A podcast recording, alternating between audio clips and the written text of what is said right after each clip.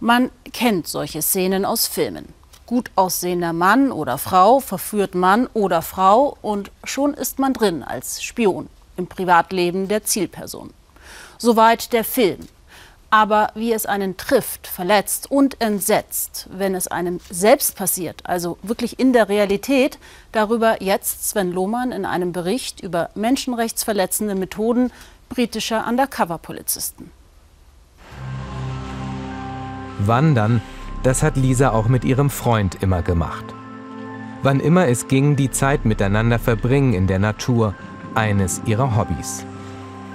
Lisas Gesicht wird man nicht sehen in diesem Film. Es könnte Nachteile haben für die Aufklärung ihres Falls.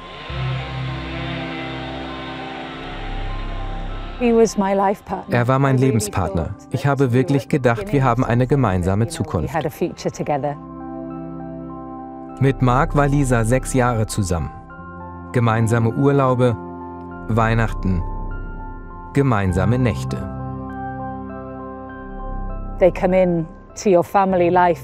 Diese Leute kommen in die intimsten Bereiche auch der Familie. Es ist ein unglaubliches Eindringen, wenn man dann weiß, wer er wirklich war. Als ich meinen Vater verlor, er war gerade vor meinen Augen gestorben und ich ging aus dem Krankenhaus, war er derjenige, den ich sofort angerufen habe. Daran sieht man, wie nah er mir gekommen war. So, you know, it's, it's, it's very close. Vor 15 Jahren war Lisa aktiv in der Umweltszene. Sie ging auf Klimademos, organisierte in ihrer Gruppe auch Selbstproteste gegen Kraftwerke. Immer dabei Mark, der mitmischte. Jahre später in einem gemeinsamen Urlaub entdeckte sie dann zufällig einen Ausweis von Mark mit ganz anderem Namen. In Wahrheit war er ein Undercover-Agent der Polizei, angesetzt, sie und ihr Umfeld auszuspionieren.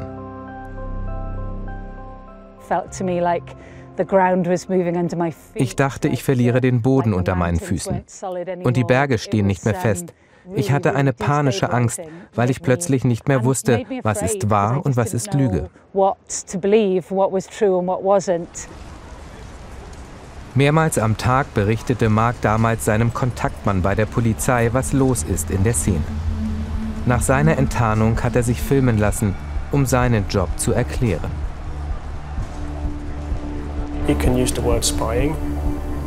Man kann es Spionage nennen.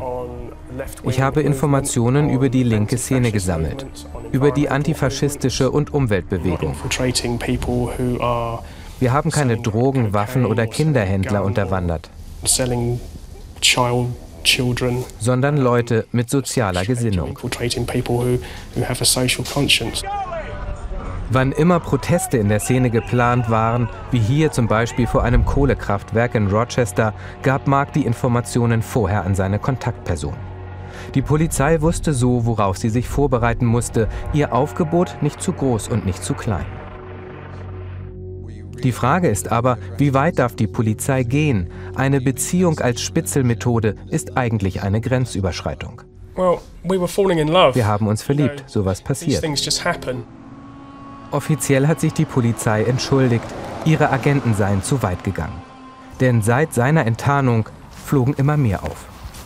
Über 30 Frauen sind bekannt, die unbewusst in einer Beziehung mit Undercover-Polizisten waren. Darunter auch Kate. Sie war auch mit Mark zusammen, aber vor Lisa. Kate hat ein kleines Zelt im Garten aufgebaut, um sich auch in Corona-Zeiten treffen zu können. Sie geht gegen die Polizei vor. Ihr Fall wird gerade vor dem Europäischen Gerichtshof für Menschenrechte verhandelt. Was sie getan haben, ist absolut grausam. Sie haben systematisch Sex als Mittel eingesetzt, als einsatztaktische Maßnahme. Kate hält der Polizei vor, gegen die Menschenrechtskonvention verstoßen zu haben, gegen ihr Recht auf Privatsphäre. Denn Mark hat sie als ihr Partner in jedem ihrer Lebensbereiche bespitzelt. Die Polizei habe sie so auch noch erniedrigt. Der Menschengerichtshof ist ja dafür da, festzustellen, wenn Staaten gegen die Menschenrechte verstoßen. Wenn er es bei mir feststellt, dürfte es hier eigentlich nie wieder passieren. Then that goes some way towards making it, preventing it from happening again. Ganz sicher ist Kate aber nicht. Die britische Regierung verurteilt zwar offiziell das Vorgehen der Polizei, handelt aber nicht danach.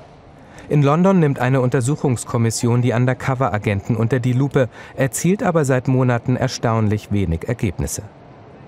Und die Regierung selbst hat gerade einen Gesetzentwurf ins Parlament eingebracht, der die Rechte von Undercover-Agenten nicht beschränkt, sondern erweitert.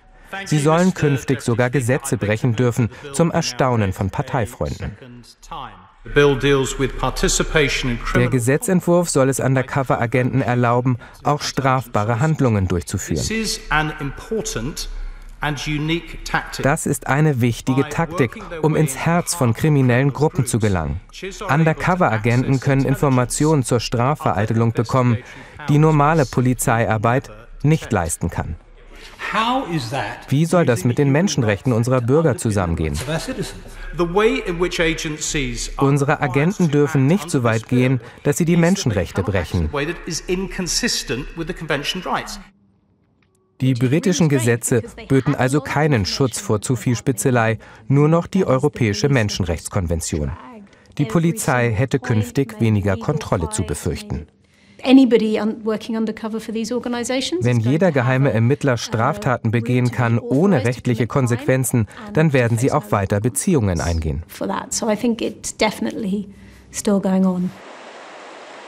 Lisas Beziehung mit Mark ist nun zehn Jahre her. Es fällt ihr schwer abzuschließen, weil sie befürchtet, dass das grenzenlose Spitzeln weitergeht. Auch nach zehn Jahren spüre ich immer wieder aufs neue Wut. Es werden einfach ständig neue Gründe geliefert, wütend zu sein. Mark hat über sieben Jahre als Liebespartner spioniert. Seine Erkenntnisse haben übrigens zu keiner einzigen Verurteilung geführt.